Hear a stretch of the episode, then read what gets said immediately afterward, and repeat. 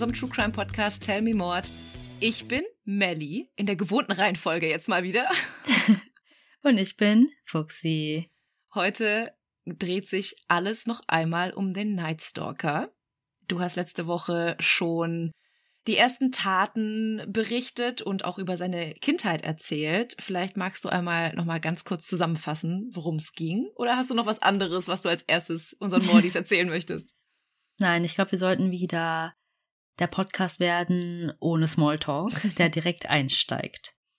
Also, für die, die jetzt beide Folgen am Stück hören, ihr wisst schon, was passiert ist, aber für die anderen, die eine Woche warten mussten, wir haben letzte Folge über seine Kindheit gesprochen und die bestand ja aus vielen Traumata. Und Richard hatte schlechte Vorbilder.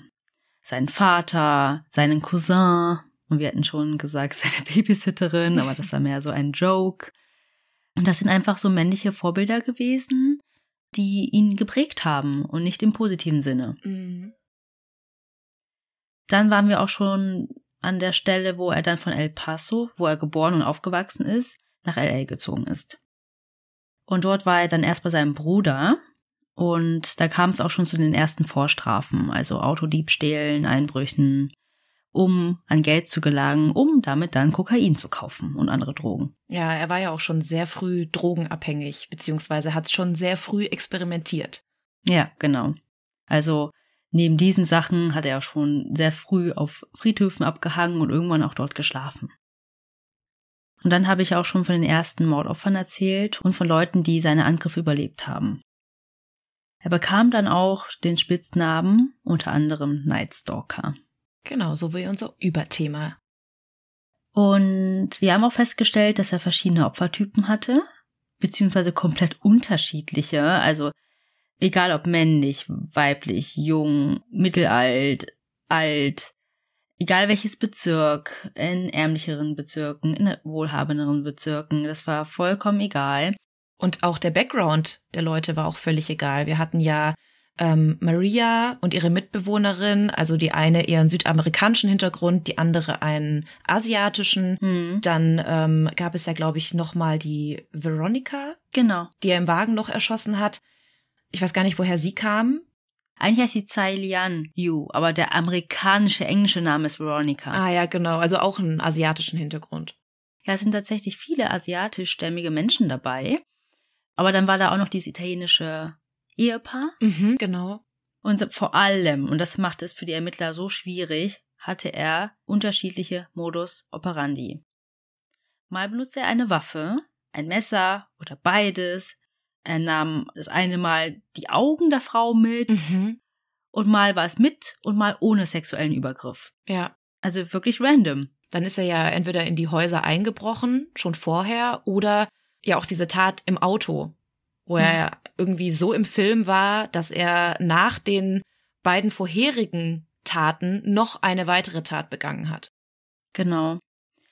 Und die einzige Gemeinsamkeit ist eigentlich, dass es nachts passiert, dass er eindringt ähm, in ja das Haus oder das Auto eines Opfers, wo sich Leute eigentlich sicher fühlen. Mhm. Und dann gab es ja diesen Schuhabdruck. Mhm, stimmt. Von dem hatte ich ja erzählt. Ja. Und das erste Mal tauchte dann bei den Schwestern zu Hause das Pentagramm auf. Mhm, was er da auf die Fußsohle gemalt hatte. Auf den Oberschenkel. Ah, auf den Oberschenkel. Genau, und an die Wand. Ähm, und das deutete das erste Mal dann auch auf eine Art von Teufelsanbetung hin. Oder mhm. ob er vielleicht Charles Manson oder so kopieren wollte. Und wir sind das letzte Mal bei dem gestohlenen Auto stehen geblieben, das Richard zurücklassen musste, als er von einer Polizeistreife angehalten wurde. Und da hat er ja, als der Polizist gerade nicht bei ihm am Wagen war, mit seinem Finger das Pentagramm auf die Motorhaube gemalt. Mhm welches ihn ja auch mit der vorherigen Tat theoretisch in Verbindung bringen würde. Ja, auf jeden Fall. Und da ist halt die Frage, hat er das gemacht, um Aufmerksamkeit zu erregen? Oder vielleicht dachte er auch, das würde ihn beschützen? Hm, stimmt. Ja. Ne? Wenn du so mhm. an Satan glaubst und mhm. an den mhm. Teufel. Ja, und durch die, ich nenne es mal ganz diplomatisch, verzögerte Polizeizusammenarbeit ähm, wurden leider dann die Beweise auf dem Wagen zerstört, weil einfach keiner diese Fingerabdrücke abgenommen hat und das Auto dann einfach Tage, Wochen lang in der Sonne stand. Mhm. Aber du hast ja in der letzten Folge noch mit etwas abgeschlossen, was im Wagen gefunden wurde. Und das Ganz war ja dein genau. Cliffhanger. Jetzt bin ich gespannt, was es damit auf sich hatte. Ganz genau. Nämlich fand man im Wagen eine Visitenkarte einer Zahnarztpraxis in Chinatown. Mhm. Und die Ermittler sind natürlich sofort dorthin gefahren und haben die Angestellten und den Zahnarzt befragt. Der Verdächtige, und wir wissen, es ist Richard, hatte am 3. Juli 1985 einen Termin dort. Oh mein Gott, haben sich die Ermittler nur gedacht. Als sie nämlich dort waren für die Befragung, war bereits der 9. oder 7. Juli. Also haben sie ihn verpasst. Mhm. Auf der Patientenkarte stand der Name Richard Mehner und es wurde eine falsche Adresse angegeben. Mhm. Äh, ganz so dumm war er also nicht. Ja, aber der Vorname war richtig. Aber Mhm. ich meine, wie viele Richards gibt es in Amerika? Mhm. Die Ermittler bekamen dann auch die Röntgenbilder vom Zahnarzt, also von Richards Zähnen. Und diese waren in einem sehr schlechten Zustand. Also es wird sich auch noch durch diese ganze Folge ziehen. Und ähm, einige, die diesen Fall kennen, wissen auch, dass es eine große Rolle spielte, weil man kann darüber streiten, ob er jetzt gut aussah oder nicht, aber er hatte wirklich sehr schlechte Zähne. Es fehlten welche, sie waren bräunlich. Dementsprechend roch er auch Mhm. streng aus dem Mund. Ja. Und die Aussage war quasi vom Zahnarzt, ähm, macht euch keine Sorgen, der kommt bald wieder. Er müsste nämlich mit diesen Zähnen höllische Schmerzen haben. Mhm. Okay. Also der Zahnarzt hat ihn dann auch gesehen. Konnte er denn eine Täterbeschreibung abgeben? Ja, genau. Also es passte schon zu den Phantombildern, die man hatte. Aber ich Mhm. muss sagen, die, die es bis dato gab, die werde ich auch noch hochladen. Ah, da sieht er mit bisschen Fantasie aus wie Richard. Okay. Und ich hatte ja auch schon mehrmals gesagt, einige der Überlebenden waren auch stark traumatisiert Mhm. oder haben ihn auch einfach im Dunkeln gesehen. Mhm. Und dann konnten sie ja auch häufig gar nicht sagen, war es ein Mann oder eine Frau. Man wusste. Ja, das schon. Das schon. Gerade bei den Übergriffen. Das haben sie doch, doch auf jeden Fall ein Mann. Ah, okay, okay. Sie ist immer ein Mann. Mhm. Aber die Gesichtszüge, sind die Augen jetzt weiter oben, unten? Mhm. Wie markant waren die Wangenknochen? Mhm. Also deswegen beschloss die Polizei, dass zwei Beamte während der Öffnungszeiten der Praxis dort waren. Also in Zivil natürlich. Saßen dann im Wartezimmer oder davor oder so, falls Richard dann wiederkommt. Mhm. Er hatte nämlich keinen Termin. Okay, aber wenn er nicht ganz blöd war, dann ist er zu einer anderen Praxis gegangen. Naja, ich weiß nicht. Die Ermittler sind einfach dieser Spur gefolgt. Aber es hätte ja auch sein können, dass die Karte einfach vom Vorbesitzer des Wagens war. Das Auto war ja gestohlen. Ja, stimmt. Erstmal das. Mhm. Und ähm, ich weiß auch nicht, oder das wussten die Ermittler nicht, ob Richard überhaupt gemerkt hat, dass er eine Visitenkarte dort gelassen hat. Mhm. Mhm. Also es hätte schon sein können, dass er wiederkommt. Ja, hast du recht. Und bei starken Schmerzen, dann gehst du auch, also ich zumindest gehe dann auch lieber zu dem Arzt meines Vertrauens, der sich mit dem Krankenbild auskennt, der weiß, wie meine Zähne sind und da auch agieren kann, als wenn du zu einem komplett neuen Arzt gehst und der nicht weiß, was abgeht. Der musste dich komplett neu untersuchen, der bräuchte Ja. die Röntgenbilder. ja. Ich gehe auch mal stark davon aus, dass er nicht versichert war. Mhm. Und eine Zahnarztpraxis in damals LA Chinatown klingt für mich auch auf jeden Fall auch günstiger Mhm. als in den anderen Gegenden. Mhm. Also das war jetzt alles Anfang Juli. Und ein paar Tage vorher ging Richard wieder seinem normalen Business nach. Und das war auch der Fall, in dem Gil Carrillo und Frank Salerno das erste Mal als Partner arbeiteten. Also Gil Carrillo war ja der Detective, der die Verbindung vorher schon gesehen hat Mhm. zwischen den Nightstalker-Fällen und einem Fall, wo eine Frau fast entführt wurde. Mhm. Und Frank Salerno, der leitende Ermittler im Fall der Hillside Stranglers gewesen. Okay. Also der war wirklich schon auch so bekannt. Mhm. Also, es ist Ende Juli 1985 und man fand die 32-jährige Patty Hings in ihrem Zuhause in Acadia auf. Sie wurde verprügelt, ihre Kehle wurde aufgeschlitzt und danach mehrmals in die Wunde gestochen, wodurch sie fast enthauptet wurde. Diesmal gab es aber keine Schusswunde oder irgendwelche Schuhabdrücke am Tatort. aber es wurde vermutet, dass aufgrund der Brutalität eine Verbindung bestehen könnte. Und nur paar Tage später, am 2. Juli 1985, wieder in Acadia, nur wenige Kilometer von Patty Higgins zu Hause entfernt, traf es die allein lebende Mary Louise Cannon. Sie war aber viel älter als Patty, nämlich 75 Jahre alt. Mhm. Richard ist auch hier wieder nachts durchs Fenster gestiegen. Er schlich sich in ihr Schlafzimmer und zog ihr eine Nachttischlampe immer und immer wieder über den Kopf. Und danach erwürgte er sie. Wieder ein anderes Vorgehen. Genau. Und als ob das nicht reicht, sie war ja schon tot, stitzte er auch ihr die Kehle auf, genauso ähnlich wie bei Patty Higgins, also mit genau der gleichen Brutalität. Er entwendete dann ein paar Dinge aus ihrem Haus und auf dem Weg nach draußen hinterließ er einen Schuhabdruck auf dem Teppich im Wohnzimmer. Immer diese Schuhabdrücke. Also jetzt wird's langsam echt auffällig. Ja, er, also wir wissen jetzt, wie weit die Ermittler da waren. Mhm. Also, dass es der und der Schuh war und so und so viele wurden verkauft. Aber das wurde ja nicht an die Öffentlichkeit getragen oder mhm. kommuniziert. Ja, gut für die Ermittler jetzt. Ja, und nur drei Tage später, am 5. Juli 1985, schlug er in Sierra Madre zu. Das war nicht weit von Acadia. Richard ging zum Haus der Familie Bennett. Alle Familienmitglieder waren zu Hause, also die Eltern und zwei Kinder. Er schlich dann durchs Haus und ging in das Zimmer der 16-jährigen Whitney Bennett. Und diesmal hatte er einen Montierhebel dabei. Whitney schlief und er schlug mit dem Montierhebel auf sie ein. Er nahm dann ein Telefonkabel, legte es um ihren Hals und zog zu. Dabei entstand dann ein Funke. Mhm. Und Richard erschrak. Er dachte, dass das ein Zeichen von Gott sein müsse.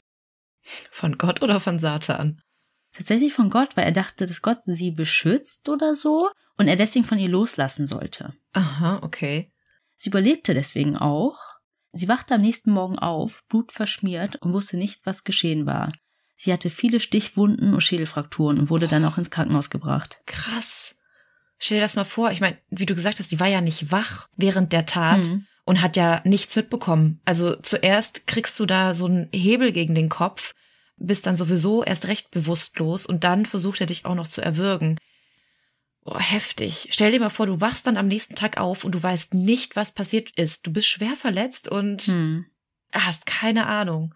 Es war auch alles voller Blut. Also Boah. Äh, da gibt's auch Bilder zu, die werde ich nicht hochladen. Ihr könnt euch dazu Dokumentationen angucken. Da werden wirklich original Bilder gezeigt vom Tatort. Mhm. Es war alles voller Blut. Boah, heftig. Und man fand dann auch wieder diesen gleichen Schuhabdruck in einer rosafarbenen Decke von Whitney und das Zimmer war total verwüstet, aber es wurde nichts geklaut. Und die Eltern haben das nicht gehört? Mm, -mm. Man geht davon aus, es wurde nichts geklaut, weil als er sich dann erschrocken hat, ist er sofort geflohen. Mhm. Am Fenster hinterließ Richard einen blutigen Textilabdruck, weil er nämlich Handschuhe oder sowas getragen hat, also kein Fingerabdruck. Und es dauerte auch nicht lange und Richard schlug wieder zu nämlich am 7. Juli in Monterey Park. Da lebte auch das Ehepaar Doy, mhm. also wo der Ehemann noch den Notruf wählen konnte. Und Monterey Park war eigentlich ein sicheres Viertel. Richard stieg nachts durch ein nicht abgeschlossenes Fenster in das Haus der 60-jährigen Joyce Nelson. Sie schlief gerade auf der Couch. Er überwältigte sie und schleifte sie ins Schlafzimmer. Sie war eine sehr zierliche Person, aber sie hatte sich gewehrt, wurde wahrscheinlich deswegen nicht vergewaltigt. Als man sie fand, hatte sie einen eingeschlagenen Schädel und einen Schuhabdruck in ihrem Gesicht. Jetzt muss er es doch langsam auch checken, oder? Ich weiß nicht, ob er das Licht anmacht. Ähm, er scheint nicht der organisierteste Verbrecher zu sein. Mhm. Nee, absolut nicht. Ähm, aber die Todesursache war Erwürgen. Und wie immer danach streifte er durchs Haus, nahm ein paar Dinge mit und ist gegangen. Und auch vor ihrem Haus hinterließ er wieder einen Schuhabdruck. So einen staubigen, mhm. weißt du, so auf der Veranda. Er hat sie getötet, aber konnte sie nicht vergewaltigen und demnach ja auch seine sexuellen Bedürfnisse nicht befriedigen. Also, lass mich raten, schlägt er wieder zu. In derselben Nacht. In der Nacht. gleichen Nacht, mhm. genau. Keine zwei Kilometer weiter in Sophie Dickmans Haus. Sie war 63. Er vergewaltigte sie in ihrem Bett. Er sagte zu ihr, dass sie ihn nicht anschauen soll. Und Sophie hatte über 30 Jahre in einer geschlossenen Psychiatrie gearbeitet und wusste genau, wie sie mit jemandem wie Richard sprechen sollte. Also sie war dann eher deeskalierend, ne, hat dann mhm. nicht noch panisch rumgeschrien und um sich geschlagen oder so, mhm. wollte ihn nicht verärgern. Dann wollte er von ihr wissen, wo ihre Wertgegenstände sind. Sie zeigte es ihm und er packte die Sachen ein. Danach ließ sie ihn auf den Teufel schwören, dass sie keine anderen Wertgegenstände mehr hat, die sie vor ihm versteckt oder von denen sie ihm nicht erzählt. Und woher weiß man das alles? Weil sie überlebte. Also hat er sie nicht versucht umzubringen oder hat sie tatsächlich einfach nur mit Glück überlebt? Er hat sie tatsächlich am Leben gelassen, genauso wie die Carol mhm. davor mhm. mit ihrem Sohn. Krass, ja. Sie beschrieb ihn als gut aussehenden, Mhm. Großen und dünnen Mann mit schlechten Zähnen. Ich meine, ich muss sagen, ne, bei den Fotos, die wir letzte Woche hochgeladen haben, da sieht man ihn ja auch zweimal. Einmal war das ja der Mugshot, der mhm. gemacht wurde, und einmal, glaube ich, vor Gericht oder so. Ja. Und wenn man seine Zähne nicht sieht, es dunkel ist und man ihn ja, vielleicht, weiß ich nicht, auch durch eine rosarote Brille sieht, keine Ahnung, dann könnte man vielleicht schon meinen, dass er nicht ganz so schlecht aussieht. Das habe ich mir nämlich auch gedacht, als ich die Fotos gesehen habe. Also ja, spielen halt viele Faktoren mit, wo man dann am Ende sagen muss, okay, nee, er sieht auf gar keinen Fall gut aus, aber ja, ist auch immer Geschmackssache. Objektiv sieht er nicht schlecht aus. Ja. Wir wissen halt von seinen ganzen Gräueltaten, deswegen mm. sind wir einfach ähm, ja. Oh mein Gott. Und ja, der Charakter spielt eine Rolle. Ja, so wie für mich Ted Bundy auch nie gut aussehen wird und trotzdem er super viele weibliche Fans hatte. Ja, ja, genau. Oder Peter Lundin. Oh mhm. Gott. Oh nee. Ja. Nein. Also, es gab fünf Fälle in nur zehn Tagen. Also Richard gab richtig Gas. Und auch den Medien fiel das auf, weil die sahen ja immer die gleichen Detectives an allen Tatorten. Mhm. Und alle sprachen darüber. Und da möchte ich euch mal einen kurzen Ausschnitt von abspielen.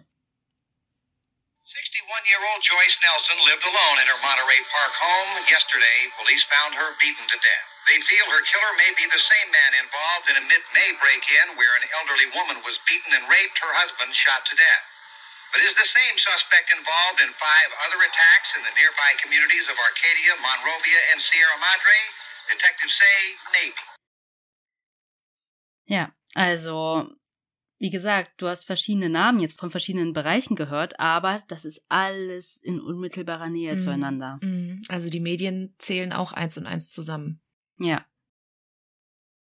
Und ich hatte ja schon angedeutet, ne, von der fehlenden Zusammenarbeit von verschiedenen ähm, Bezirken. Aber es gibt auf jeden Fall immer dieses Problem mit Polizei, Morddezernat, FBI, ne? Mhm. Dass ja sich die Sheriffs von der Wache so ein bisschen ja ihrer Autorität beraubt fühlen, mhm. wenn dann so Ermittler kommen. Mhm. Ja, wer hat die Zuständigkeit? Wer ist dafür verantwortlich? Genau.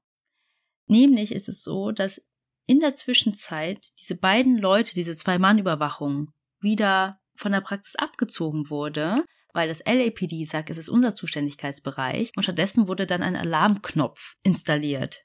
Also auf den sollten dann die Mitarbeiter oder der Zahnarzt drücken, wenn Richard wieder oder der Verdächtige wieder in die Praxis kommt. Mhm.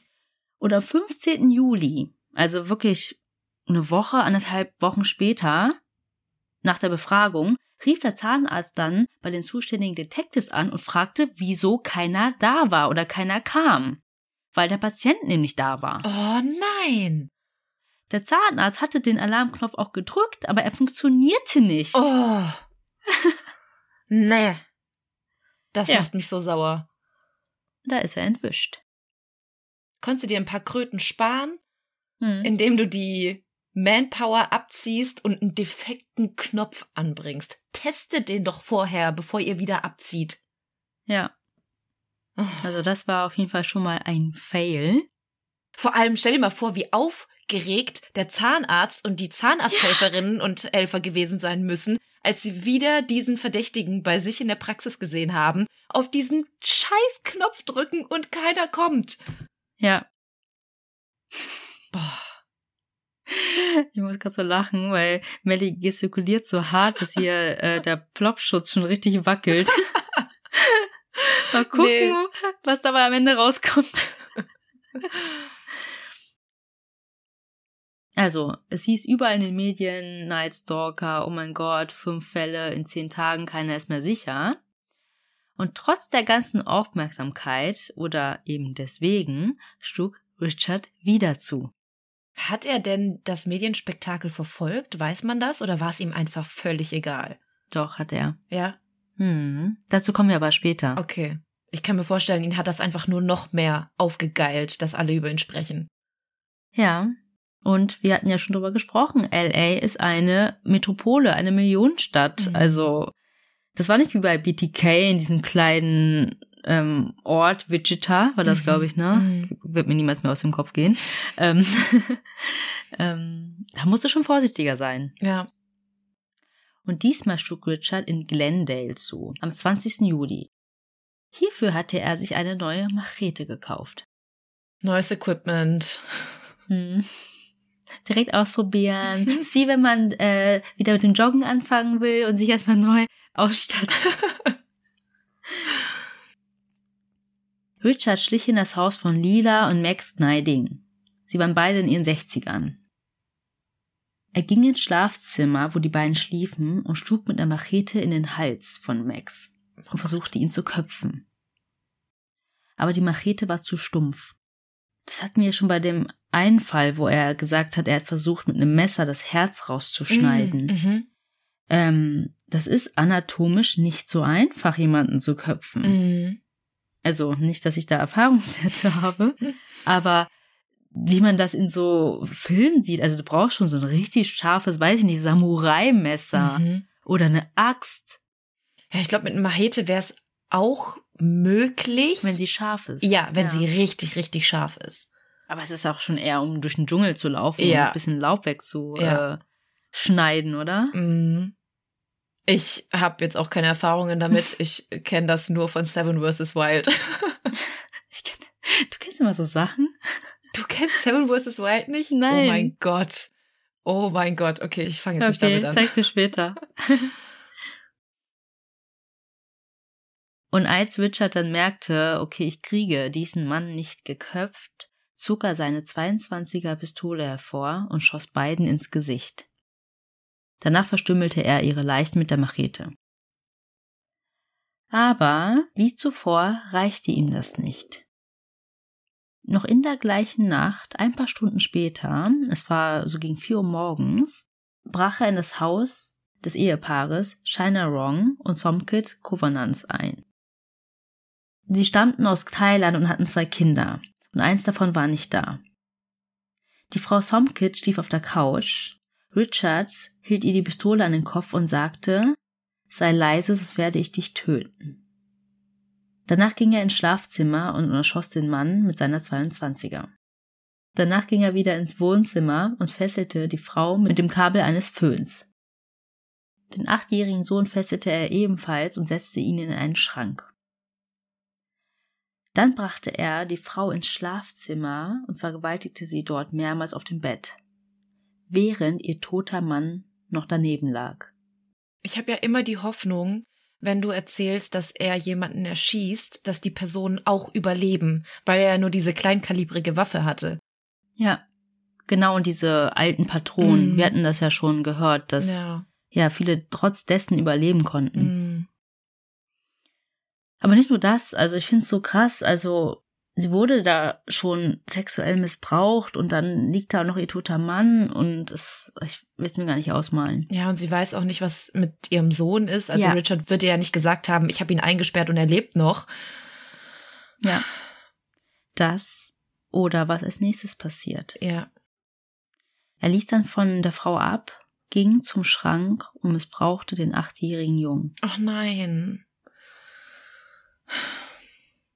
Dann streifte er wieder durchs Haus und nahm Sachen mit und ging. Somkit und ihr Sohn überlebten. Sie war sehr traumatisiert, aber konnte ihn sehr genau beschreiben. Mhm. Und ihre Beschreibung ähnelte dann auch dem Phantombild von Maria Hernandez. Und dieses Phantombild ist eigentlich so das finale Phantombild, wurde dann auch über die Medien dann veröffentlicht. Okay.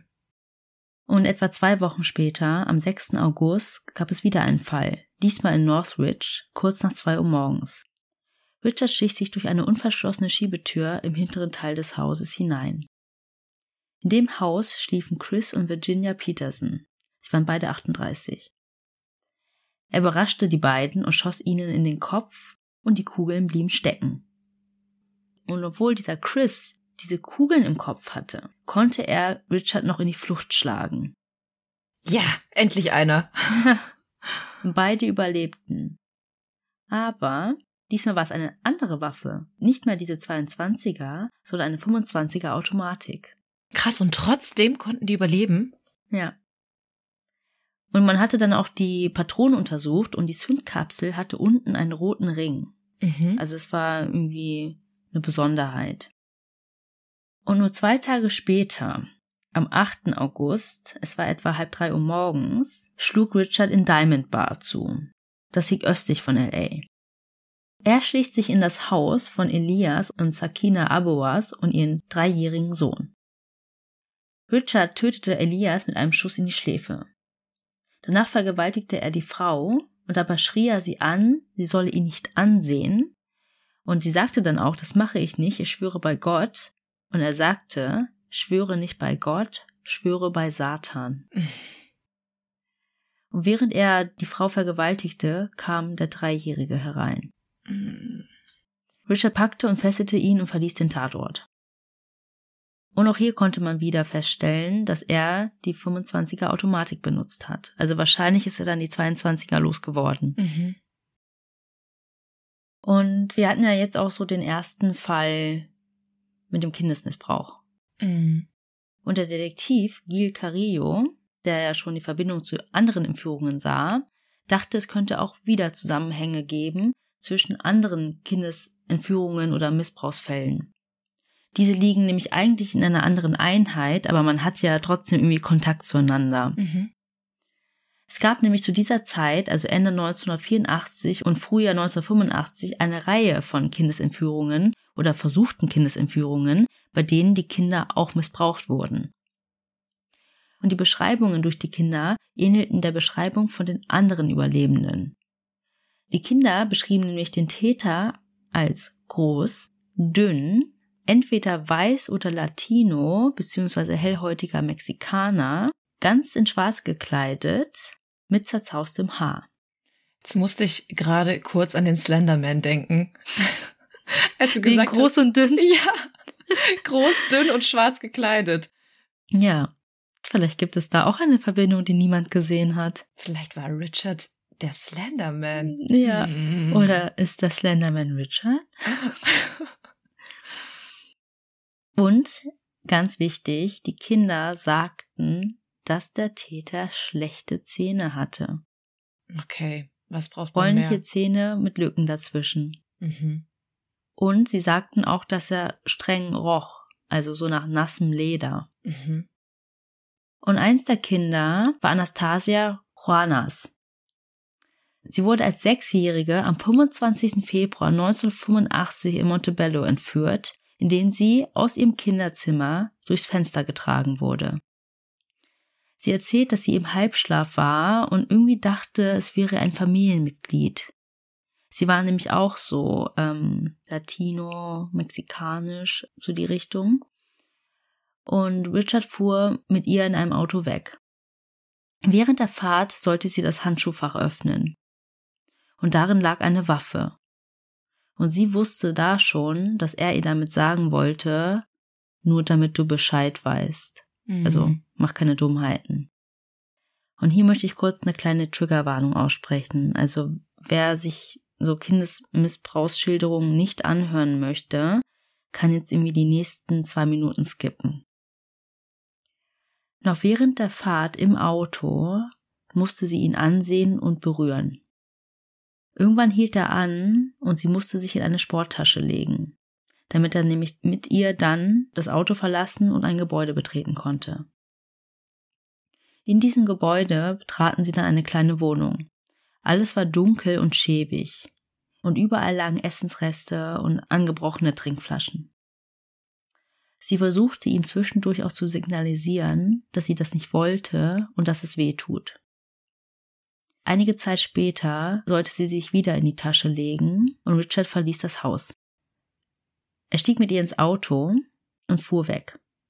Irgendwann hielt er am Straßenrand an, ließ sie heraus und sagte zu ihr, sie soll zu der nächsten Tankstelle gehen und von dort aus sollte man die Polizei rufen, damit ihre Familie sie abholen kommt. Hä? Stranger Move. Er ließ sie also gehen, so wie viele andere Kinder auch. Mhm. Also die tötete er nicht. Mhm. Also es gab ja nicht nur dieses krasse Medienspektakel nach diesen fünf Fällen in zehn Tagen, sondern es wurde dann ja natürlich auch eine Taskforce eingerichtet und ähm, es gab eine Telefonhotline, wo Leute anrufen konnten. Es waren wirklich über 200 Beamte im Einsatz. Ähm, es ging über 1000 Anrufe ein und man kennt es. Frauen äh, beschuldigen ihre Ex-Männer oder ähm, irgendwer scheint jemanden zu kennen, der so ähnlich aussieht. Und man musste ja alles aufnehmen, weil nicht, dass man dann doch was Wichtiges verpasst. Mhm. Manchmal sind solche Anrufe ja auch zielführend, wie beim Ja. Jula-Bomber, als der Bruder anruft und Ja. sagt, hey, mein Bruder ist das. Ähm, und das war ja auch so one in a million. Ja. Und in meinen Augen immer noch eine Snitch. Ähm, ja, und Richard dachte sich wahrscheinlich, hm, vielleicht ist es jetzt ein bisschen auffällig, in LA weiterzumachen. Und er reiste Mitte August ins 800 Kilometer entfernte San Francisco. Dort brach er am 18. August 1985 in das Haus von Barbara und Peter Pan ein. Oh Mann. Unglücklicher Name. Auch die waren beide in ihren 60ern. Und ich weiß nicht, Melly, das scheint so ein Ding zu sein. Er stief auch auf der Couch im Wohnzimmer. Ohne Witz, ich wollte es nicht sagen, aber äh, wirklich gefühlt die Hälfte der Opfer schlief irgendwie auf dem Sofa im Wohnzimmer. getrennt. Ja. Vielleicht war das der Opfertyp. Ja.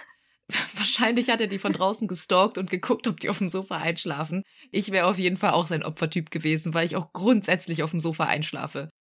Ja, ich hätte nicht. Aber ich bin Asiatin. Help! Wir als Mitbewohner, wir wären sein Opfer gewesen. Wer ist die mit dem Schlüssel?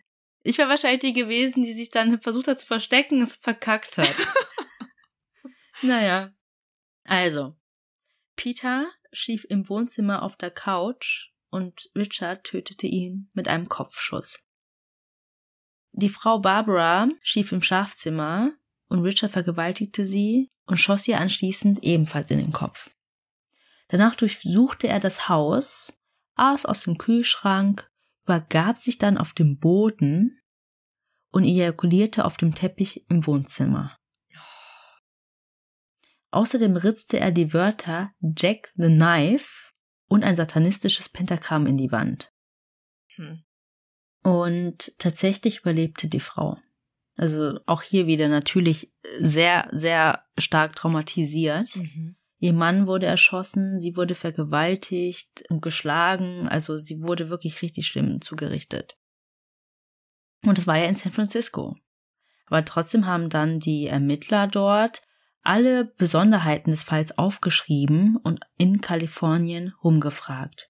Und dann gab es tatsächlich eine Rückmeldung eines Detectives vom Glendale PD, der sagte, dann nehmt mal eine Ballistikuntersuchung vor und Bingo, es war eine 25er Automatik und die Patronen hatten diese rote Zündkapsel unten.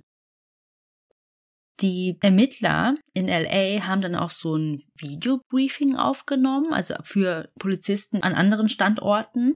Und das haben die auch der Bürgermeisterin von San Francisco gezeigt, als Vorbereitung für ihre Pressekonferenz. Mhm. Also dort sagt in dem Video Gil Carrillo, der Verdächtige wird als männlicher, weißer oder hellhäutiger Latino beschrieben. zwischen 20 und 35 Jahre alt, zwischen 1,78 Meter und 1,89 Meter, mit schlanker Figur, mittellangen braunen Haaren, die gewellt oder gelockt sind. Er hat außerdem verfärbte Zähne mit Lücken. Er trägt Schuhgröße 45 bis 46. Und dann waren da halt noch so andere Details drin, ne? Mit dem Schuh. Also eigentlich alles, was man wusste. Okay. Und was sagt die Bürgermeisterin von San Francisco während ihrer Pressekonferenz? Erstmal, dass es eine 10.000 Dollar Belohnung gab für Hinweise, aber sie plauderte dann auch versehentlich, denke ich mal, Infos aus, wie zum Beispiel, dass man aufgrund eines Schuhabdrucks oh. und der Ballistik die Taten einem Täter zuordnen konnte, oh, nämlich mit den Fällen in LA. Ja. Alles live. Schön. Und danach sind diese Schuhe auch nicht mehr aufgetaucht. Mhm, klar. Jetzt wusste es Richard natürlich auch. Ja, also er hatte das auf jeden Fall verfolgt. Also das ist schon mal das erste Indiz. Also es gab dann auch ein paar Dokus, so Szenen, wie er so, weißt du, die Schuhe über die San Francisco Bridge geworfen hat. Also, äh, aber ich glaube, das hatte mehr so einen metaphorischen Aspekt. Mhm. Also ich glaube nicht, erstmal, dass die Szene natürlich echt gefilmt war, aber man weiß es nicht. Ich glaube, er hat es auch nie erzählt. Okay. Aber ja, es deutet darauf hin, er hat sich wahrscheinlich neue Schuhe gekauft, mm. schräg, schräg geklaut. Richard reiste dann wieder zurück nach LA und er schlug am 24. August in Mission Viejo zu. Er war jetzt also auch in Orange County, also nicht mehr nur LA County, mhm. aber das ist ja auch da in der Ecke. Richard brach durch die Hintertür in das Haus des 29-jährigen Bill Carnes und seiner Verlobten Ines Erickson ein. Er schoss Bill dreimal in den Kopf. Danach hatte er Ines sexuell missbraucht und gefesselt. Und er sagte zu ihr, sag ihnen, der Nightstalker war hier. Jetzt betitelt er sich auch noch selber so. Also ihm gefällt der Name. Hm. Ich muss auch sagen, es ist ein cooler Name. Nennt mich Nightstalker Fuchsi. Und auch hier wieder, danach ging er durchs Haus, nahm Sachen mit. Aber beide überlebten und die beiden konnten eine richtig gute Beschreibung abgeben. Doch diesmal blieb Richard nicht unentdeckt, als er dort eingestiegen ist. Er schicht nämlich einige Minuten zuvor in der Nachbarschaft herum um das Haus der Romeros. Wahrscheinlich ist er dort nicht eingestiegen, weil dort noch Licht brannte. Der Sohn, ich glaube, der war zehn oder zwölf, das habe ich nicht gefunden, aber man sieht ihn in einer Pressekonferenz. Ich glaube, der ist zehn oder zwölf oder so. Mhm hat nämlich noch draußen spät an seinem Fahrrad rumgebastelt. Und er hat das Auto von Richard gesehen. Ach krass, okay. Also wie das Auto da lang fuhr, ganz langsam und dann wieder weggefahren ist. Mhm. Er konnte das Auto beschreiben und hatte sich auch einen Teil des Kennzeichens gemerkt. Boah, wie gut. Hm. Für so ein junges Kind. Krass. Das wurde dann auch veröffentlicht. Daraufhin bekam die Polizei auch einen Anruf von jemandem, dessen Freund erst kürzlich so ein Auto in Chinatown geklaut worden war. Und das finde ich immer so krass, wie auffällig. Nämlich ein orangefarbener Toyota Kombi. ja, der ist wirklich sehr auffällig, um damit irgendwen von draußen zu stalken. Ja, mit kalifornischem Kennzeichen.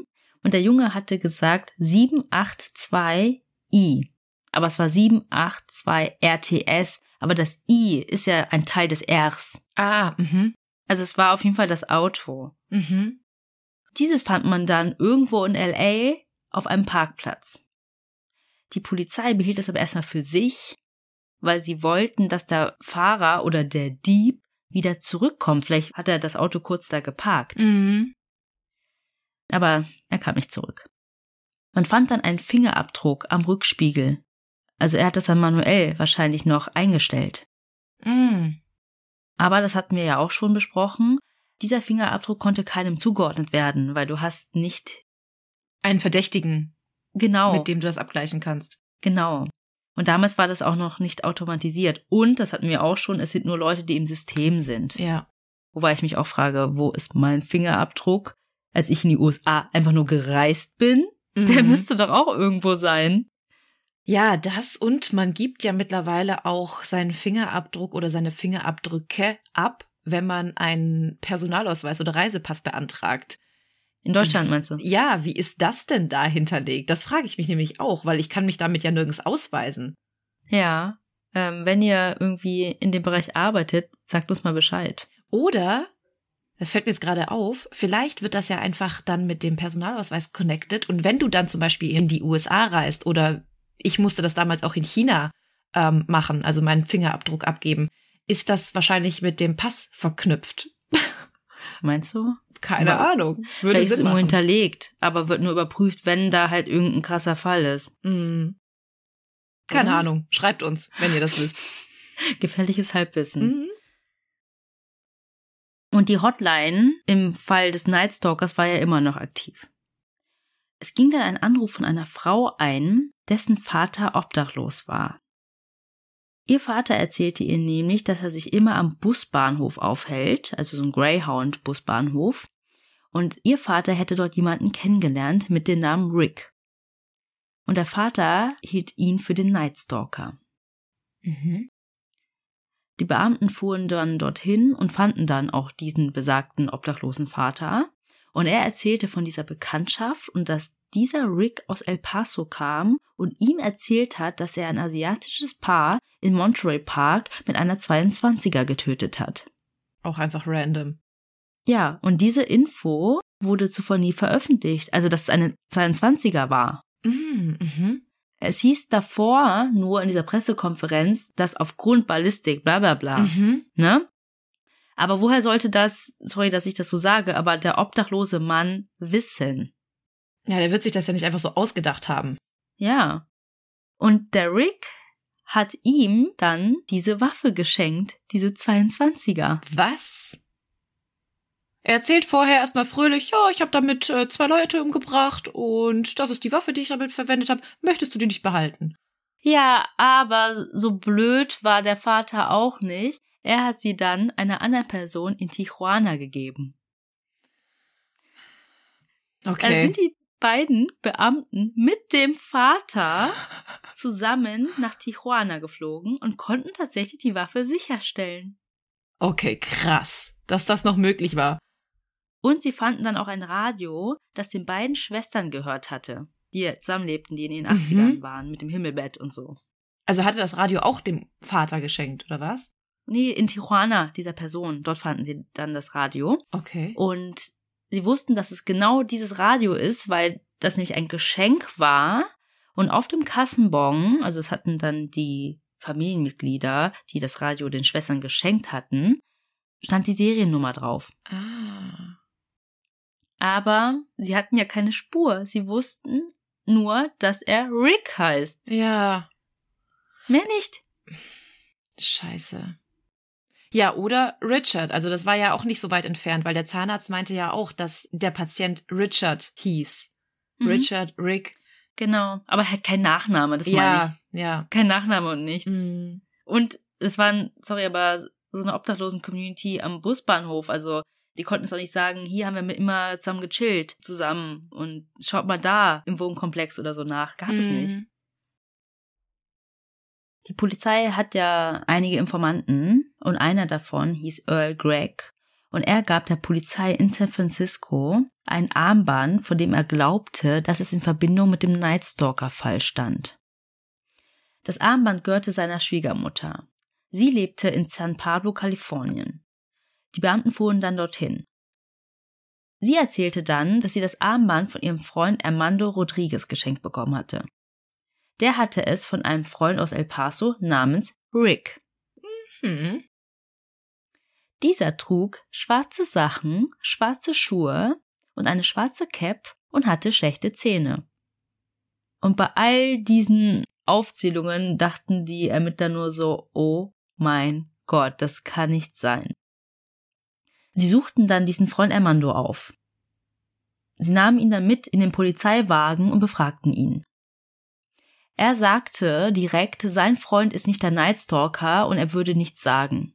Also er kannte ihn wirklich persönlich. Der wusste, wer dieser Rick ist. Mhm. Okay. Aber direkt gesagt, so von wegen, ich bin keine Snitch, so, Aha. ich sag gar nichts. Und Aber auch direkt so, nein, hä, das ist nicht der Night Stalker. Mhm.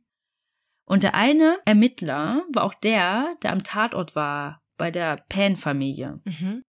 Und der erzählt später im Interview, es hat ihn so wütend gemacht. Er hatte diese Bilder im Kopf von diesem schrecklichen Tatort. Ja. Und die waren ja so nah dran. Und dann sitzt da jemand und sagt so, nö. Und er hat ihn tatsächlich einfach, also der Polizist, der Ermittler, dem Armando einen Faustschlag verpasst. Boah. Ja, ich halte nichts von Polizeigewalt, aber ich kann mir so vorstellen, wie aggro er gewesen Mhm. sein muss, weil du endlich eine heiße Spur hast und endlich einen Verdächtigen und jemanden, der dir sagen kann, wo er ist oder wie, Wie er heißt. heißt. Ja. Und der sagt nichts. Ja, er Boah. so, nein. Und dann hat Armando wohl gesagt, mir hast du nicht zu bieten. Und dann hat der Polizist nochmal ausgeholt und plötzlich fiel Armando dann in seinen Sitz zurück und rief Richard Ramirez. Nein! Richard Ramirez. Krass. Krass. Okay. Äh, Ich heiße das überhaupt nicht für gut, was der Beamte da gemacht hat. Also wirklich, wie gesagt, Polizeigewalt, absolutes No-Go. Niemals. Und du, normalerweise kriegst du auch so keine validen Informationen von Verdächtigen heraus. Aber jetzt haben sie zumindest einen Namen, mit dem sie arbeiten können. Also, es war der 30. August 1985. 166 Tage nach dem Mord und Angriff auf Maria Hernandez und ihrer Mitbewohnerin Delyoshi Okazaki. Und die Polizei in San Francisco hatte endlich einen Namen. Es gab acht Richard Ramirez im System, also die registriert waren. Und dadurch konnten sie dann einen Abgleich machen von den Fingerabdrücken aus dem System, also Mhm. wegen Verhaftungen und so weiter, mit dem Fingerabdruck von dem orangenen Toyota in Orange County, da am Mhm. Rückspiegel. Also sie mussten also manuellen Vergleich machen. Und es gab ein Match. Finally. Und dieser Mugshot, das hatte ich schon in der ersten Folge gesagt, war dann auch das Fahndungsfoto. Mhm. Aber es war trotzdem irgendwie komisch für die Ermittler, weil er hatte eine Vorstrafe wegen Autodiebstahl, aber irgendwie nichts Gewalttätiges. Mhm. Und dann war er der Serienkiller, der Nightstalker. Naja, auf jeden Fall haben sie dieses Foto dann auch dem Informanten gezeigt, der auch angerufen hatte, hier, ne, Armband und so weiter, und er meinte auch, das ist er. Mhm. Dann gab es eine Telefonkonferenz zwischen beiden Polizeistellen, also LA und San Francisco. Also sie wollten darüber sprechen, ob man die Identität von Richard Ramirez sofort veröffentlichen soll oder erstmal versuchen sollte, ihn selbst zu fangen. San Francisco wollte das sofort öffentlich machen, aber LA wollte zumindest 24 Stunden warten. Ein Argument für eine sofortige Veröffentlichung war, dass wenn in der Zwischenzeit jemand getötet wird, hat die Polizei eine Art Mitschuld. Mhm. Weil sie es wussten, aber die Öffentlichkeit nicht gewarnt haben. Ja. Und das, wie ich finde, gute Argument dagegen war, er würde fliehen. Ja. Und Klar. Amerika ist sehr groß, Mhm. angrenzend an Mexiko und Kanada. Und die Entscheidung fiel dann auf eine sofortige Veröffentlichung. Und noch am Abend des 30. August 1985 ging es an alle Medien. Boah, das finde ich aber schon krass, ne? Du weißt überhaupt nicht, wo hält er sich gerade auf? Mhm. Was macht er? Wo ist er? Und dann zu sagen, okay, yo, wir wissen, wer es ist. Aber so hast du noch mehr Augen und Ohren. Mm, Und ich weiß jetzt auch, was kommt. Mhm. Daran kann ich mich auch wieder sehr gut erinnern. Und weil sie ja wussten, zumindest, dass er sich ja oft an diesem Greyhound-Busbahnhof aufhält, haben sie diesen überwacht. Weil, also nicht, dass er dann einfach da rumsitzt, sondern wenn er dann fliehen möchte, kann es ja sein, dass er mit einem Bus flieht. Mhm. Und durch die Veröffentlichung dieses Fotos kann man sagen, dass der Jäger jetzt zum Gejagten wird. Ein Tag später, am 31. August 1985, Richard war tatsächlich gar nicht in der Stadt, sondern war bei seinem Bruder in Tucson, Arizona.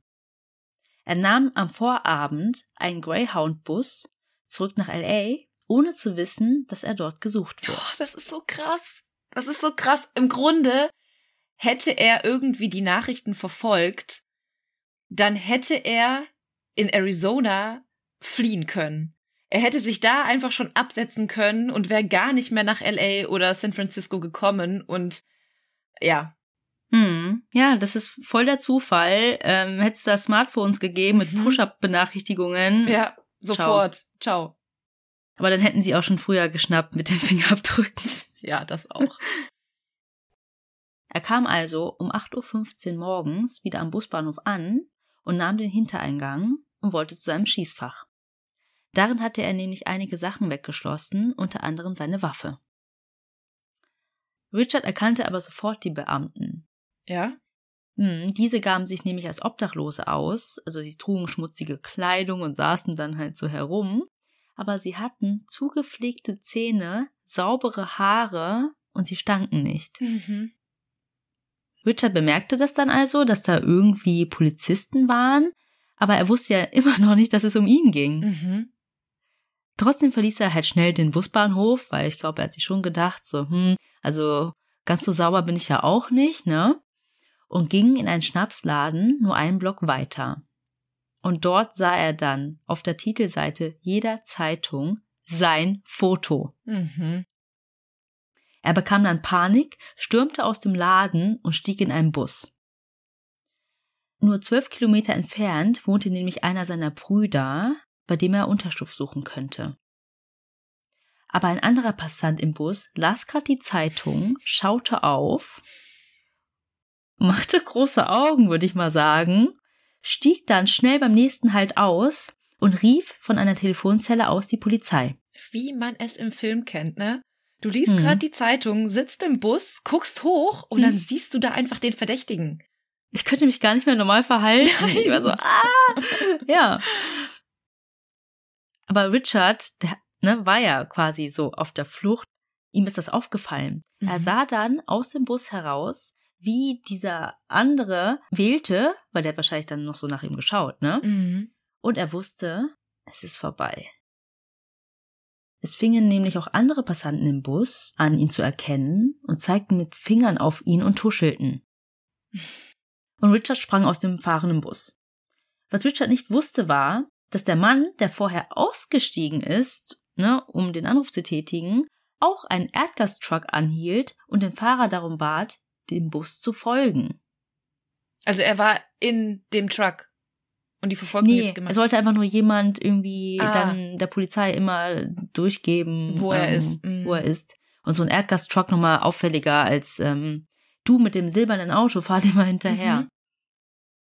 Richard war also zu Fuß unterwegs und rannte auf den Freeway über alle Spuren der Schnellstraße. Boah. Panik. Ja. Und auf der Flucht versuchte er dann verschiedene Autos zu klauen, aber die Besitzer ließen das nicht zu. Mhm. und Richard lief weiter und weiter. Er bedrohte dann eine andere Frau auf Spanisch, sie solle ihm ihre Autoschüssel geben. Er hatte ja noch die Waffe. Nee, die war im Schließfach. Ach, er ist die schnell hat er gar nicht gegangen. rausgeholt. Ja. Ah. Und weil die Frau sich auch lautstark wehrte und ihm nicht die Autoschüssel geben wollte, kam ein Mann dazu, nahm eine Metallstange und schlug Richard auf den Kopf. Er fiel hin, versuchte wegzulaufen und bekam noch einen Schlag. Und die ganzen anderen Leute dort auf den Straßen erkannten ihn und alle jagten ihn durch die Straßen. Also es war wirklich so ein regelrechter Mob. Krass. Es kam dann ein Streifenpolizist dazu. Er hatte nämlich über Funk irgendwie von einer Ruhestörung oder so ähm, mitbekommen und stoppte dann den Mob und verhaftete Richard. Also damit konnte er wahrscheinlich Schlimmeres verhindern. Mhm. Die hätten den wahrscheinlich da auf der Straße gelyncht. Ja. Aber tatsächlich wusste der Streifenpolizist gar nicht, dass er den Nightstalker bei sich hinten im Auto sitzen hatte. Der hat's gar nicht gecheckt erst. Wie kann er das als Polizist nicht checken? Ja, es war dann, keine Ahnung. er Schichtwechsel, gedacht, hast du ich- nicht mitbekommen. Ja. Also ich war in Arizona.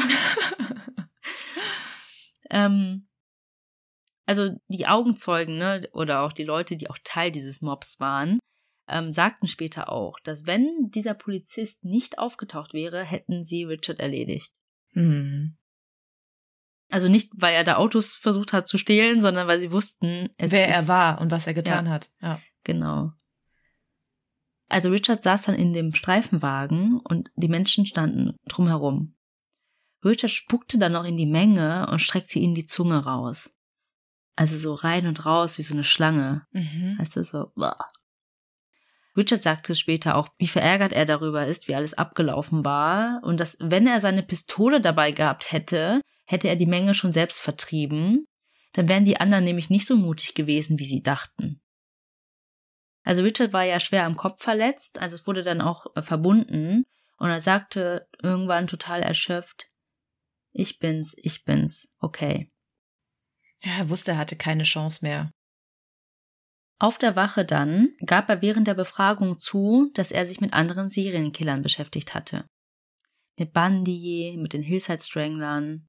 Deswegen kannte er auch den Detective Frank Salerno als leitenden Ermittler in dem Fall. Also er war wirklich so fast ehrfürchtig schon, also dass Frank Salerno jetzt quasi ähm, sich mit seinem Fall befasst hatte. Mhm. Er hat's geschafft. Frank Salerno las ihm dann auch seine Rechte vor. Also von wegen, ne, du musst nicht sagen, was dich belastet, hier, du kriegst einen Anwalt, wenn du dir keinen leisten kannst, ne, dann wird dir einer gestellt. Und Richard nahm seine Rechte auch in Anspruch. Er schwieg. Und dann dachten sich die Detectives, okay, wenn du nichts sagen willst, dann gehen wir jetzt. Aber dann sagte Richard, Moment, er hätte nämlich noch ein paar Fragen. Mhm. Gil blieb dann bei ihm und sprach mit ihm auch auf Spanisch und auch ein bisschen Slang, um irgendwie, ne, ähm, Connection zu connecten. Mhm. Genau. Und irgendwann kam Gil auch zu einem sehr sensiblen Thema, nämlich seiner Familie und seiner Kindheit. Gil erzählt im Nachhinein, dass Richard dann anfing, sehr schwer zu atmen und fast hyperventilierte. Mittlerweile hatte sich auch so ein richtiger Mob vor dem Revier gesammelt. Richard wurde dann in die gleiche Zelle wie einer der Hillside Strangler gebracht. Die haben sich eine Zelle geteilt. Nee, nee, wo er vorher war. Ah, okay. War. nee, nee, wo er schon mal war. Mhm. Und das war aber alles kalkuliert. Also die Ermittler oder die Detectives sagen, das war Teil des Plans. Sie Okay. wollten ihm das Gefühl geben, dass er etwas Besonderes ist. Mhm. Aber er schwieg immer noch. Dann gab es ein Line-Up. Das kennen wir ja. Wo dann, ähm, weiß ich nicht, mehrere Verdächtige ähm, hingestellt werden, die sich alle ähnlich sehen. Und darunter ist auch hier Richard. Mhm. Und dann sollten die Überlebenden sagen, wen sie als den Täter erkennen, Mhm. ohne dass sie vorher wissen, wer denn hier der Hauptverdächtige ist. Mhm. Mhm. Und das passiert ja auch mit einer Scheibe dazwischen, wo die Verdächtigen oder die in dem Line-up stehen, die anderen nicht sehen. Mhm. Und das sechsjährige Mädchen war auch dabei und sie fragte, soll ich die Nummer zwei als Zahl oder als Wort aufschreiben? Und das war Richard. Also, das war tatsächlich nicht nur nach Optik, sondern alle sollten nacheinander auch diese Sätze sagen, die die Überlebenden in Erinnerung hatten. Also, shut up, bitch, where's the money, Mhm. wo ist dein Schmuck und so weiter. Und draußen auf den Straßen war es wirklich wie, weiß nicht, bei so einer krassen Parade oder irgendeine Weltmeisterschaft wurde gewonnen. Also alle waren super glücklich, dass der Nightstalker gefasst werden konnte durch Leute aus ihren eigenen Reihen. Mhm. Ja, kann man sich vorstellen, du hast ja auch letzte Folge erzählt, in wie viel Angst und Schrecken die Menschen da gelebt haben und plötzlich müssen sie das nicht mehr, weil der Verdächtige endlich hinter Gittern sitzt. Hm. Richard wurde tatsächlich ähm, von zwei sehr jungen, etwas unerfahrenen Anwälten vertreten. Also die Eltern hatten die gefragt. Ähm, also sie hatten wirklich sehr wenig Erfahrung, haben sie selber gesagt. Und die Staatsanwaltschaft befürchtete sogar, dass es dann zu Prozessfehlern kommt. Ah, okay. Und dass es dann anfechtbar ist. Ja, genau. Mhm. Am 24. Oktober 1985 war dann die Anklageverlesung. Und das war ein richtiges Medienspektakel. Er selbst machte auch voll die Show. Also er schockierte wirklich den gesamten Gerichtssaal. Er hatte sich nämlich dieses Pentagramm und die Ziffern 666 auf die Handfläche gemalt und hielt es in die Kamera. Ja, ich habe ähm, auch währenddessen jetzt hier gerade ein paar Fotos von ihm offen, weil ich immer finde, wenn du über solche Täter sprichst, kann ich mir das dann besser vorstellen. Und eins der Bilder ganz oben ist einfach das Foto vor Gericht, mhm. wie er quasi das Pentagramm in die Kamera hält. Und siehst du auch die drei Ziffern? Ich finde, auf manchen sieht man das nicht so genau. Ja, auf dem Foto sieht man es jetzt nicht so gut. Ja, aber wenn man es weiß, dann ist da schon irgendwas, ja. ne? Ja. Richard wurde für insgesamt 43 Verbrechen angeklagt, unter anderem 13 Morde zwischen Juni 1984 und August 1985 in LA County, fünf versuchte Morde, diverse Raubüberfälle und Vergewaltigungen. Er plädierte auf nicht schuldig in allen Anklagepunkten. Oh, läuft. Aber sagt noch vorher, okay, ihr habt mich. Ja. Also, dass er auf nicht schuldig plädierte, sorgte auch mega für Empörung im Gerichtssaal. Und die Staatsanwaltschaft forderte die Todesstrafe. Es gab tatsächlich keine Anklagepunkte wegen Kindesmisshandlung, um die Kinder zu schützen und weil er ohnehin alleine wegen der 13 Morde die Todesstrafe bekommen würde, wenn er verurteilt wird. Mhm. Und die Sechsjährige hat tatsächlich gesagt, sie würde aussagen, wenn er dadurch keine kleinen Mädchen mehr wehtun kann. Och Gott. Das Gericht vertagte sich dann nach der Anklageverlesung und Richard rief Heil Satan. Und ja, jetzt ging es für die Ermittler an die Beweis, wie nennt man das? Sammlung? Findung, Findung genau. Und während Richard in Haft war, das weißt du wahrscheinlich auch noch, Melly, Richard hatte sehr viele Groupies, weibliche Verehrerinnen, bekam Briefe, Fotos, Heiratsanträge, alles Mögliche. Mhm. Und du wirst wahrscheinlich gleich auch davon erzählen, dass er heiraten wird. Ja, ja, genau. Das ist aber so am Rande. Der Prozess begann erst dreieinhalb Jahre nach seiner Verhaftung Krass. am 31. Januar 1989. Ja, es gab viele Verzögerungen, also um Beweise zu sichern. Dann ist auch ein Jurymitglied erschossen in der Wohnung aufgefunden worden. Krass, okay. Was dann bei den anderen Jurymitgliedern zu hm, Unbehagen geführt hat. Mhm. Aber es stellte sich dann heraus, dass der feste Freund dieses Jurymitglieds sie getötet hat. Also man mhm. fand dann auch einen Abschiedsbrief und diesen Freund erschossen mit dem gleichen Kaliber, aber er hatte sich selbst gerichtet. Mhm. Ja, wer sollte es sonst gewesen sein? Satan? ja, ich beschütze ich meine Jünger. So, ja, genau. Also man wusste auf jeden Fall, dass der Prozess sich auch ziehen würde, alleine weil die Staatsanwaltschaft über 140 Zeugen aufrufen wollte. Und vielleicht nochmal zur Erinnerung, seine Opfer waren zwischen 16 und 83 Jahre alt, darunter drei Männer und 15 Frauen. Also nochmal, es war so random. Mhm. In der Zwischenzeit hatte die Staatsanwaltschaft auch Diebesgut gefunden, das sich zum Zeitpunkt seiner Verhaftung in seinem Besitz befand. Das ist ja auch ein sehr guter Beweis. Ja. Genauso brachten auch ballistische Gutachten die Morde mit der Waffe in Verbindung, die ihm gehört. Aber die Schuhe konnten wahrscheinlich nie gefunden werden. Nee. Vielleicht stimmt die Szene und er hat sie wirklich über die Brücke ja. geworfen. Äh, ich bin mehr so der Reebok-Fan eigentlich. ja, also und seine Verteidigung argumentierte, dass es sich bei all diesen hervorgebrachten Beweisen lediglich um Indizien handelte. Am 20. September 1989 fällte die Jury dann das Urteil. Er wurde schuldig befunden in allen 43 Anklagepunkten. Richard zeigte sich unbeeindruckt. Am 7. November folgte dann das Strafmaß. Der Richter verurteilte Richard Ramirez zu Tode in der Gaskammer. Er sollte bis dahin in den Todestrakt im Staatsgefängnis St. Quentin überführt werden. Richards letzten Worte vor Gericht mit Sonnenbrille waren Hi Satan. Ja, schön wär's. Also nicht schön wär's, aber dann wär's wenigstens kurz gewesen. Ich muss die Rechtfertigung nicht hören. Der Fakt bleibt bestehen, dass was ist, ist. Ich erwarte nicht, dass ihr mich versteht. Ihr seid unfähig. Ich bin euch voraus. Ich bin jenseits von Gut und Böse. What the fuck? Und er wurde dann halt weggebracht. Also dann zu so einem Sprinter, wo halt dann Häftlinge rein müssen. Und dann war ja so ein Zaun und wieder ganz viele Reporter. Und er sagte in die Kamera, große Sache, also Big Deal. Der Tod gehörte schon immer dazu. Wir sehen uns im Disneyland. Was? Okay, wie weird ist das denn? Wurde bei ihm eigentlich jemals ein psychiatrisches Gutachten erstellt, also irgendeine psychische Störung diagnostiziert?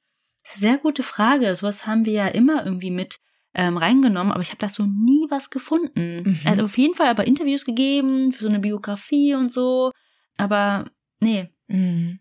Weil für mich hört sich das irgendwie total größenwahnsinnig an. So dass ja. er sich so, weiß ich nicht, allein, dass er auf nicht schuldig plädiert, weil er denkt, er kommt damit davon oder ach, wir sehen uns in Disneyland. Hä? ja, also voll trotzig auf jeden Fall. Ja, voll. Also das war ja alles LA, ne? Mhm. Er wurde tatsächlich nie für die versuchten Morde in Mission Viejo oder für den Mord und versuchten Mord in San Francisco an der Pan-Familie vor Gericht gestellt. Okay. Aber das war tatsächlich eine taktische Entscheidung. Sie wollten nichts weiter irgendwie mit reinnehmen, was das andere Urteil gefährden könnte. Wenn die Beweise da vielleicht nicht ganz hundertprozentig übereinstimmen oder so. Ja. Und vielleicht nochmal ein kurzer Side-Fact. Der ganze Prozess kostete den Steuerzahlern in den USA 1,8 Millionen Dollar. Boah. Und das war in den 80ern. Heute müssten das drei bis vier Millionen sein. Krass. Und zu der Zeit war das der teuerste Prozess in Kalifornien. Ich glaube, mhm. danach kam noch hier O.J. Simpson. Ne? Mhm. Der Prozess war auch sehr, sehr teuer. Aber zu der Zeit war es der teuerste Prozess. Mhm. Also man geht auch davon aus, ne, dass es noch viel mehr Fälle gibt. Weil durch den Fingerabdruckabgleich, ich habe ja ganz, ganz, ganz am Anfang von der älteren Frau erzählt, mhm. Jenny Winko im Juni 1984. Da hatte er ja Fingerabdrücke hinterlassen am Fensterrahmen. Mhm. Dieser Fall konnte dann im Nachhinein mit ihm in Verbindung gebracht werden. Mhm. Und ich habe doch von dem Detective erzählt, der so wütend war und dann auf diesen Armando eingeschlagen hat. Ja. Zu diesem Detective hat Richard richtig frech gesagt, hey, du würdest sicher gerne wissen, was mit den beiden alten Damen in Telegraph Hill, San Francisco passiert ist. Das war ich. Hat er auch mal so beiläufig noch erwähnt. Ja. Mhm. Er lachte dann einfach und grinste nur teuflisch, mhm. hat er dann gesagt. Und 2009 konnte durch einen DNA-Abgleich Richard mit einem anderen Cold Case Mord in San Francisco aus dem Jahr 1984 in Verbindung gebracht werden. Nämlich wurde da eine neunjährige, teilweise unbekleidet, aufgefunden, wie sie an ihrer eigenen Bluse um den Hals gewickelt an einem Wasserrohr hing. Ihre Füße waren nur wenige Zentimeter über dem Boden. Und sie war wohl so richtig in Pose gestellt worden, so als ob sie am Kreuz mhm. hängen würde.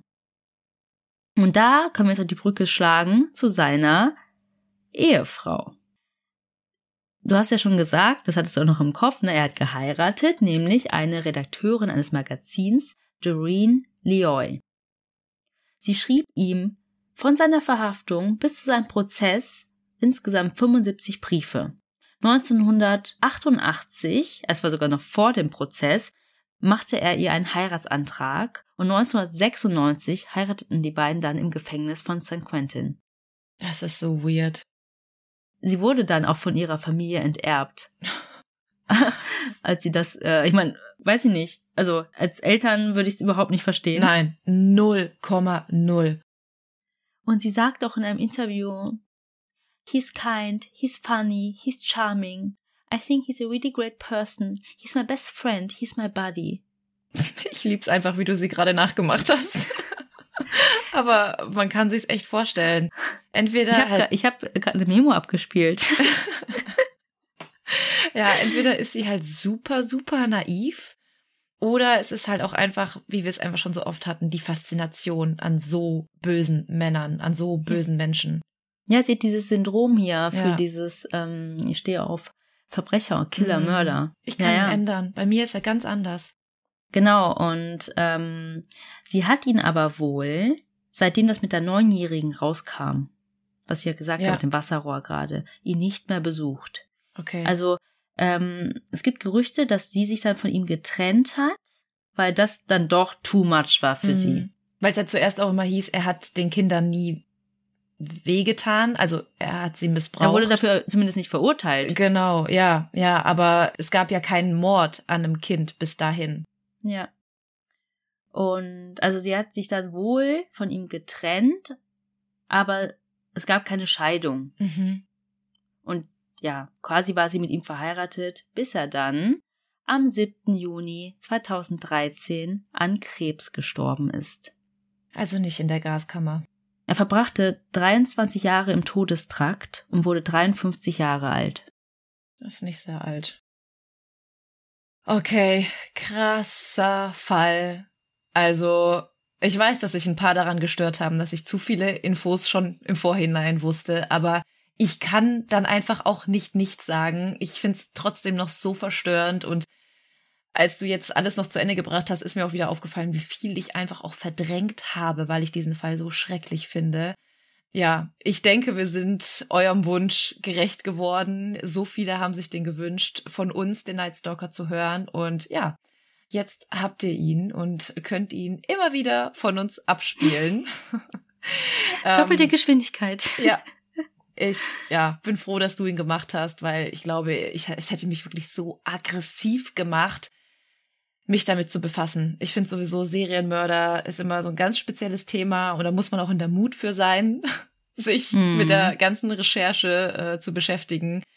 Weil ja, es gibt so viele Informationen, ähm, die man irgendwie dann versucht zu komprimieren und für euch hörenswert zu machen. Ja, ich bin sehr gespannt, was ihr zum zweiten Teil des Night Stalkers sagt. Und wie immer könnt ihr uns eure Meinung, Kritik oder Lob sehr gerne schreiben. Entweder an unsere E-Mail-Adresse tellmemordpodcast.gmail.com. Da freuen wir uns auch immer sehr über Fall- oder Überthemenvorschläge, die wir dann immer ganz fleißig mitschreiben und irgendwann mal aus unserem Repertoire ziehen. Oder ihr schreibt uns einfach auf Instagram. Da heißen wir natürlich auch, wie wir heißen, Tell Me More Podcast. Und da dürft ihr uns auch wie immer Nachrichten zu unseren Heldentaten zukommen lassen. Heldentaten, die ihr entweder selbst vollbracht habt oder jemanden kennt, der Heldentaten vollbracht hat, so wie die Nachricht, die ich euch jetzt gerne vorlesen möchte. Die hat uns vor ein paar Tagen erreicht. Und zwar schreibt sie oder er, ich weiß es jetzt leider nicht, du hast auch nicht mit deinem Namen hier ähm, signiert. Also falls du genannt werden möchtest, schreib uns gerne nochmal. Aber du schreibst, Hi Melli und Fuxi. Ich liebe euren Podcast und habe ihn in zweieinhalb Monaten komplett durchgesuchtet.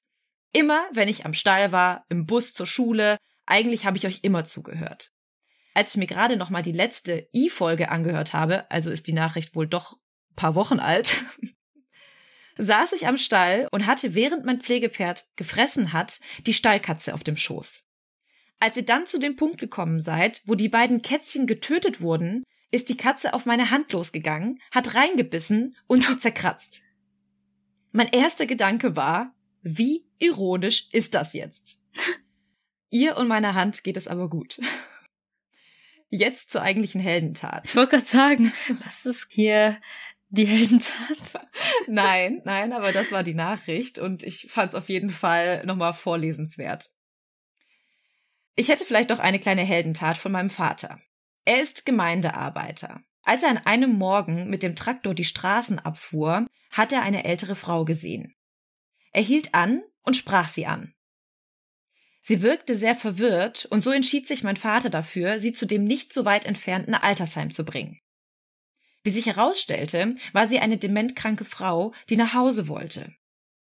Sie wohnte früher allerdings viele Kilometer weit entfernt. Das Altersheim war total froh, dass mein Vater sie wieder zurückgebracht hat, denn sie war schon häufiger ausgebrochen. Hier würde ich eigentlich auch ganz gerne aufhören, weil bis dahin ist es noch eine relativ positive Heldentat, aber die Nachricht geht noch weiter. Nun könnte man denken, dass alles gut wäre.